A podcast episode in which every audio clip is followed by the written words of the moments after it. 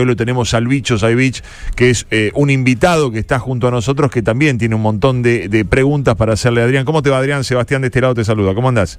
Hola, Seba, ¿cómo te va? Un, un placer, un gusto. bueno, siempre. es una alegría poder conversar con vos porque eso eh, nos hace un poco eh, acortar la ansiedad a la próxima carrera, como que ya estamos poniéndonos en clima, ¿viste?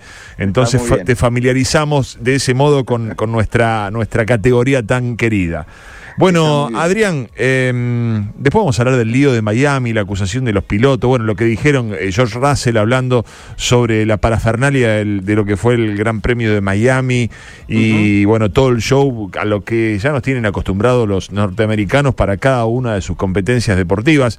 Pero, ¿entramos en una situación de riesgo a que la Fórmula 1 se vuelva previsible y aburrida si no hay cambios con el dominio que tiene hoy Red Bull? Eh, y está como en zona de riesgo, eh, hay una alerta amarilla. Eh, yo, yo, a ver, no, no creo que sea justo decir que la Fórmula 1 está aburrida, porque yo lo, lo, que he notado que así todo, Verstappen cortado o Red Bull cortado, todavía está vivo eh, Checo Pérez como para pelear. Sabemos que, que, a la larga va a terminar con Verstappen esto, pero, pero en definitiva todavía eh, en relación y en comparación al año pasado hay un juego de equipo que todavía está abierto, o sea, se lo deja pelear a Checo, vamos a ver hasta cuándo. Y, y se están dando duelos muy interesantes de ahí para abajo, ¿no? Ahí atrás el tema de Alonso, eh, la pelea que tienen las Ferrari con los Mercedes, están en igualdad de condiciones, aunque uno por supuesto les demanda más a esas escuderías. ¿no? Uh -huh. este, creo que hay, hay, cosas que son de ahí para atrás entretenidas, ¿no? Pero sí es cierto que, que, Red Bull pegó primero y que Red Bull saca mucha diferencia y no hay en ningún modelo, en ninguno, eh, por ahora la posibilidad de que alguien le complique la vida. Yo creo que va, va a llegar un momento donde Mercedes o Ferrari o el mismo Aston Martin van a, van a tener una evolución de tal magnitud que van a ganar alguna carrera este año. Pero es eso, eh, el objetivo de máxima es ganar carrera. El campeonato es de Red Bull, o sea, no, no, no creo Claramente, sí. Claramente. Adrián, vos eh, proponías un juego en tu cuenta de Instagram, la cual nosotros seguimos y, y tratamos de estar siempre actualizados, uh -huh. en la que propones cambios. ¿Qué cambios le harías? Nos preguntas a nosotros, ¿no? ¿Qué cambios haríamos en las paradas de boxes? ¿Por qué introducís ese tema? ¿También pensando en una, en una mejoría en cuanto a la competitividad, en, en emparejar uh -huh. algo? Bueno, vos sabés porque en líneas generales se está haciendo también muy previsible que todos vayan a una parada. Uh -huh. El tema es cuándo. O sea, ni siquiera ya estás ante la, la, la, la, la incertidumbre de, de, de, más de una parada. Hoy es pegarla en una parada y el que, la, el que pega primero pega dos veces, ¿no? Entonces, eh, que ir tocando. Nada es la, la, nada es la solución absoluta, nada, nada es el todo, ¿entendés? Eh, pero a ver qué elemento por el lado del box se puede llegar a buscar, porque lo que se está haciendo previsible también es eso. Fíjate que en Miami tuvieron una parada, en Baku tuvieron una parada, a veces se da dos muy, muy esporádicamente, eh, según circunstancias muy, muy específicas, tal vez si tenés mucho auto de seguridad y demás. Pero en general, si la carrera es normal, como pasó en Miami, que no hubo nada del otro mundo, eh, van a una parada. Entonces, eh, o, o, que hay que tocar el, los neumáticos, o que hay que hacer una parada un poco más compleja, volver al refueling. El refueling es cuando se repostaba combustible, ¿no? Uh -huh, sí. Se recargaba combustible. Eh, o u obligar a que, en definitiva, así como se obliga a usar dos compuestos por carrera, por lo menos, obligar a, a tener por lo menos dos paradas por carrera. Eh, eh, todo relativo, ¿viste? Pero por ahí andaba un poco el juego a ver si se puede agitar un poquito más la calle de boxes, ¿no?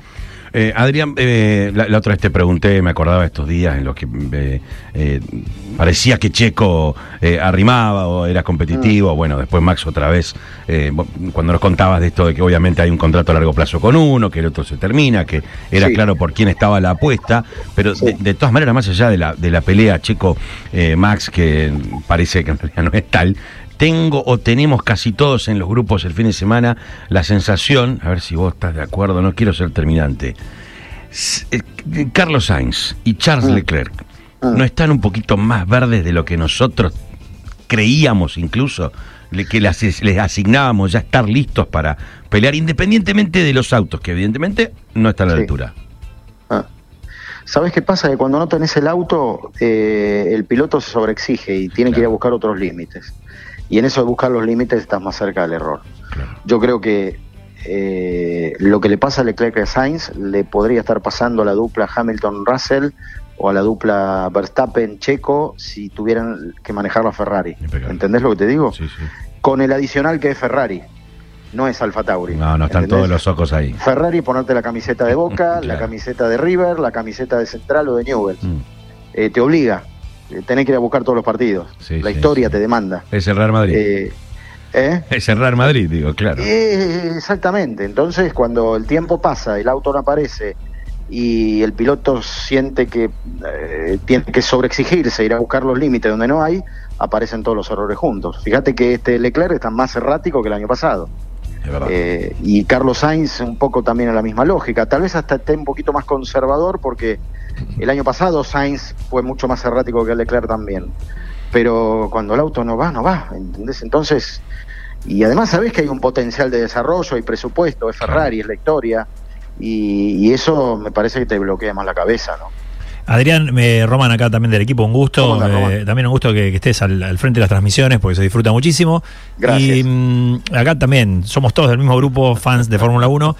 Eh, y mm, yo estoy muy preocupado por el DRS, que me parece que está. Ah, está en contra, está en contra. Que está de más en esta temporada. ya, por ejemplo, en el caso de Red Bull, es. Eh, o sea, uno sabe que en la vuelta. O sea, los ponen a alargar 19 y 20 y con el con el DRS ya es abusivo. Me parece es como obsceno, le decía yo a los chicos en el grupo, porque estás en la recta de Baku, por ejemplo, era era se venía como un, un jet desde atrás, eran imparables, o sea, por más que esté quien esté adelante y mm, me recuerda por momentos a cuando Hamilton con ese Mercedes imparable, también de pronto en alguna casualidad largaba último o en, el medio del pelotón por algún error en qualio, etcétera, y era cuestión de, tiempo, de vueltas, para que tome la punta y chao, y olvidad. Y eh, además, con un compañero de equipo que, insisto, por más que acá se quiera eh, sugerir una, supuesta pelea de compañeros de equipo, me parece que Checo no, no va a tener chances con Max. Esto ya se va a ver a mitad de año, me parece, es mi humilde opinión nada más. Pero el DRS no está de más que alguien piensa en sacarlo o ver qué hacer con esto. Tengo cortita, según mi opinión, hay que dinamitarlo ya. ¡Qué genio! Bien por el bicho. Me quedo tranquilo. Eh, sí, es que ya está. Eh, a ver, cuando nació el DRS había como una un trauma de que los autos no se pasaban. Y, los autos empezaron a pasarse. Ahora, a ver, ¿yo qué quiero, fanático de la Fórmula 1? ¿50 adelantamientos o 20 lindos o 20 bien hechos? ¿Entendés? Claro. Eh, porque además, vos fijate que hay autos que están eh, uno cerca del otro, pero esperan el momento de la activación del DRS para hacer algo absolutamente previsible, porque no hay, no hay resistencia posible contra un auto que abre un ala y otro que no la abre, no hay resistencia posible. Entonces, eh, la incidencia aerodinámica es tan fuerte que moves una alita y, y sos Gardel. Entonces, ¿yo para qué quiero 50 sobrepasos de esos? Que no me mueve el amperímetro. Entonces, dame 15 en una carrera, pero dame 15 donde se peleen como Arnaud Villeneuve en el 79. ¿Entendés? Eh, prefiero eso.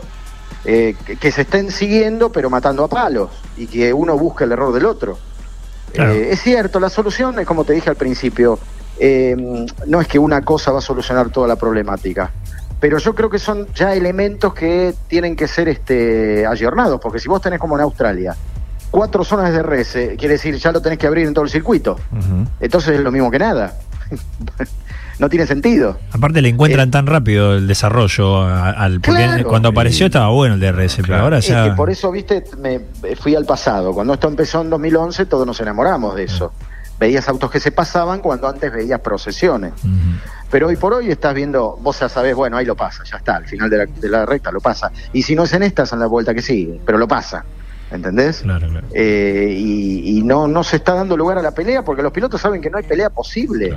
Eh, terminan siendo como los autos locos, ¿viste? Cuando te aparece, este, qué sé yo, el varón Hansfridge, ¿viste? Que le da le da nitro con no sé qué cosa. Y lo pasa, por arriba. Y sí, es lo mismo, es más o menos lo mismo. Eh, Adrián, Mercedes, dos temporadas este, con, con este rendimiento da la sensación que, o sea, estamos hablando de, una década entera de un Toto Wolf que era Superman, Batman y Flash, le encontraban la vuelta a todo, ¿eh? la última temporada competitiva que ya fue 2021, o sea, hay que ir a dos años mm. atrás. ¿Qué, mm. ¿Qué, qué, pasó ahí o qué pasa? O, si tenés idea o hay una consideración tuya. Eh, a, ver, eh, lo visible es que Mercedes le roba el auto. O sea, cuando el, el, eh, como es, el reglamento cambió radicalmente como cambió el año pasado y tuvieron que cambiar la matriz completamente, bueno, se acabó la magia. Fue una solución muy radical y los autos no son como el equipo de fútbol. Cambias al técnico, le cambias la cabeza y después de cinco partidos sin ganar, de pronto te ganan 3 a 0. Esto es un desarrollo que te demanda un año de trabajo. Vos podés actualizarlo, podés ayornarlo, te puede ir mejor en Imola, te puede ir mejor en Monte Carlo, te puede ir mejor en, en Cataluña, pero vos sabés que es una mejora que te sirve circunstancialmente, que te da, no sé, mejor velocidad punta o mejor prestación en las zonas lentas, pero el concepto del auto ya está, ya está mal. Entonces, eh, lo que me llama la atención es que hayan insistido este año después del, ejemplo que tuvieron el año pasado. Yo creo que los confundió, a Mercedes lo confundió haber ganado en Brasil el año pasado. Creyeron que habían llegado y, no, y fue una golondrina de verano. Eh, y ahora tenés que cambiar completamente el concepto del auto, que es auto sin pontón. Eh, hasta volvió loco la posición de manejo de Hamilton, que tiene los pies eh, prácticamente atados al, al alerón delantero. Y, son conceptos que, demandan todo un estudio aerodinámico de túnel de viento que ya no tenés tiempo para hacer, ni tenés disponibilidad, ni tenés presupuesto para hacer, por más Mercedes que sea, por los límites presupuestarios. Eh, eso es, eh, yo creo que pasa un poquito por ahí. De todas maneras, déjame pensar mal y te lo digo por experiencia, para que entre una automotriz del calibre de Mercedes, vos tenés que negociar algo. Claro. Y lo que negocias en un momento, ¿qué es? El reglamento. Yo te aseguro determinado, determinada matriz de desarrollo en la que vos podés trabajar antes para después entrar a la Fórmula 1 con cierta ventaja. Y como Mercedes es Mercedes y no es Adrián Puente, saben lo que están haciendo. Entonces tuvieron una hegemonía prácticamente este, de una década. Están pagando ahora los platos rotos, ¿no? Yo, Adrián, sueño con verlo a Hamilton vestido de rojo, se lo digo a los eh. chicos. Acá me parece que es el momento y que Ferrari vuelva. Ferrari tiene que estar adelante. Hamilton le das el auto que tiene Leclerc, No, hoy no, bueno, para el año que viene, capaz. Estamos conversando con Adrián Puente, periodista especialista en, por supuesto, telemétrico de su cuenta, especialista en Fórmula 1. Eh, Adrián, te pregunto por lo que pueda llegar a venir el próximo Gran Premio de Imola, eh, ¿qué características tiene este circuito para aquellos que no están familiarizados con esa traza y qué podemos mm. esperar también, bueno, eh, más allá de la previsibilidad, como están planteadas las cosas? Bueno, es un circuito de los clásicos, un circuito de carrera es, una pista de carrera. O sea, hasta ahora venimos un poco en la ficción de los callejeros, de los nocturnos, del desierto. Eh, esta es la Fórmula 1 europea la que viene ahora, ¿no? Sí. Eh, ¿Qué quiero decir con esto? No sé si va a cambiar radicalmente el favoritismo por Verstappen, pero me da la impresión de que eh, hay más datos, más, más datos más previsibles para que los desarrollos que tengamos para Imola estén ya un poco más resueltos. Entonces podamos ver tal vez un salto de calidad para Ferrari, un salto de calidad para Mercedes. Este, por supuesto que también Red Bull lo va a tener. Insisto, no va a cambiar la lógica de hoy. Pero probablemente veamos una, una, una carrera de la que más nos gusta, me da la impresión, ¿no? Este, es un circuito angosto, es un circuito que no está del todo modernizado, entonces te queda poca pista muchas veces, eh, pero con buenas fugas, de, pronto te podés jugar una buena maniobra. Ese es el tipo de circuito que vamos a ver. Para quienes no lo recuerdan, ahí murió Ayrton Claro, claro, claro. Murió Ratzenberger, se, rompió el alma Barrichello, se rompió el arma Berger. Es un circuito muy veloz, o sea, actualizado en relación a, la época en la que Senna murió, porque se ha actualizado en materia de seguridad mucho. Eh, pero no deja de ser un circuito con sus márgenes de riesgo, ¿no? Bien, eh, Adrián, antes de liberarte, eh, te hacemos la pregunta con la que comenzamos ¿no? esta entrevista. Eh, ¿Qué sensación te deja esta postura de los pilotos hablando sobre la parafernalia norteamericana en el Gran Premio de Miami? A los que los organizadores ya le contestaron, bueno, si no le gustó Miami, prepárense para lo que va a ser Las Vegas porque va a ser mucho más pomposo. Sí, mira, a ver, tenemos que entender que culturalmente el americano entiende el show de otra manera, que no es el europeo. Partamos de esa base, son eh, hay una cuestión cultural, hay una diferencia muy grande. Creo que los, los fierreros y los argentinos, nosotros estamos un poco más del lado de Europa que lo que vimos el otro día, es una sensación. Y si se trata de agitar un poco el show, yo lo que haría es, trabajaría para compensar el show dentro de la pista, un poco, a ver, eh, entrarle con, con, cirugía fuerte a las carreras para que veamos una carrera de verdad. Eh, y lo otro lo haría mm, de otra manera. Yo no lo pegaría tanto al inicio de la carrera porque realmente los pilotos fueron sometidos a un estrés innecesario en esas presentaciones para compartir con Tom Cruise y con Shakira. Parece que el este, único que lo disfruta bien es eh, Louis Hamilton. Eh, bueno, que es el más excéntrico de todos, ¿no? Es su naturaleza, él está en otro momento de su carrera deportiva.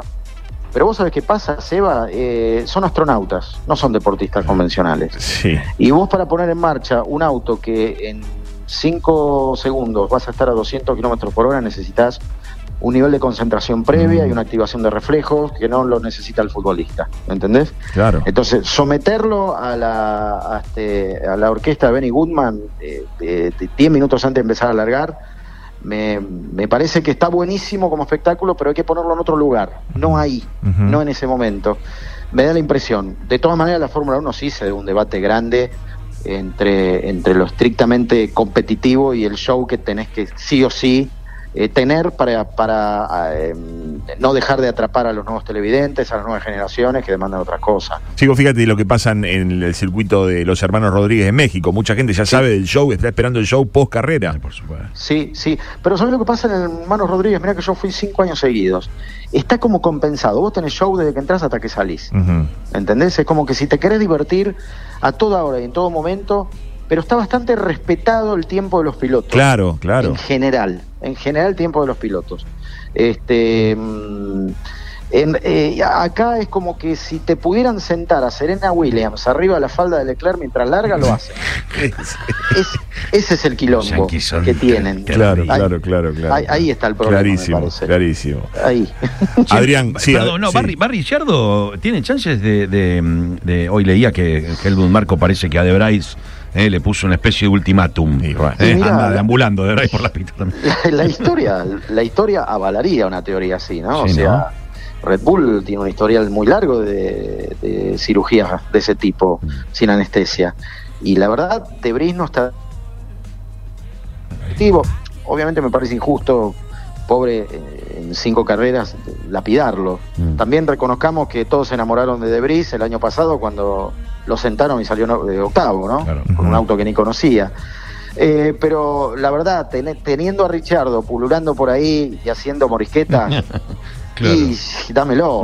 claro, por Subir un auto, claro. Da, dámelo, qué sé yo. Un año malo lo tiene cualquiera, lo tuvo con McLaren el año pasado. McLaren tampoco te daba, ¿no?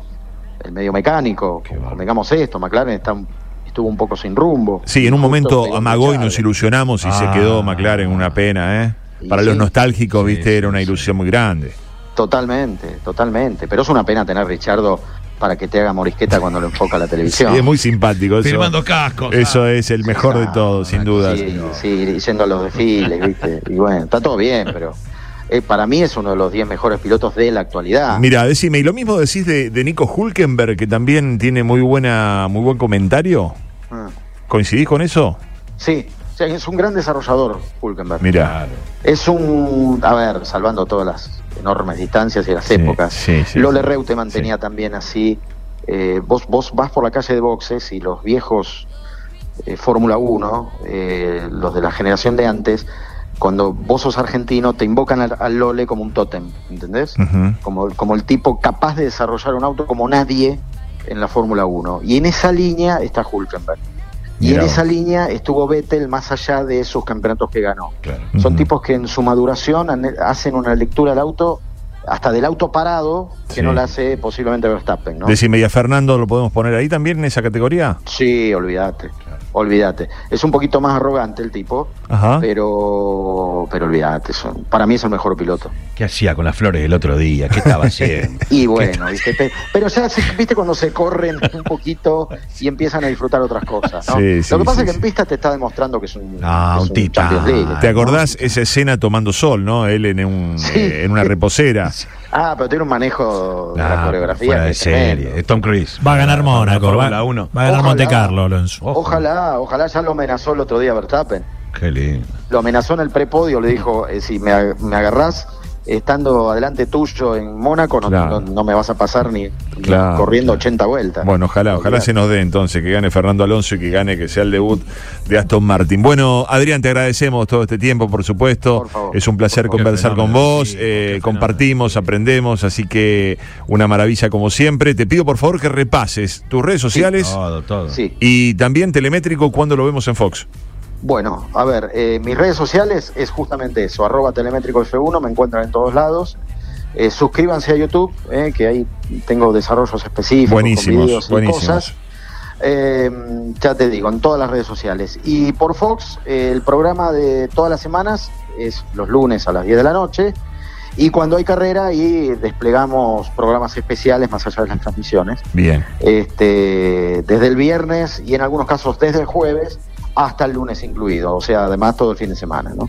Muy bien, Adrián, te dejamos un abrazo grande y gracias por todo. Chicos, abrazo grande, un placer como siempre.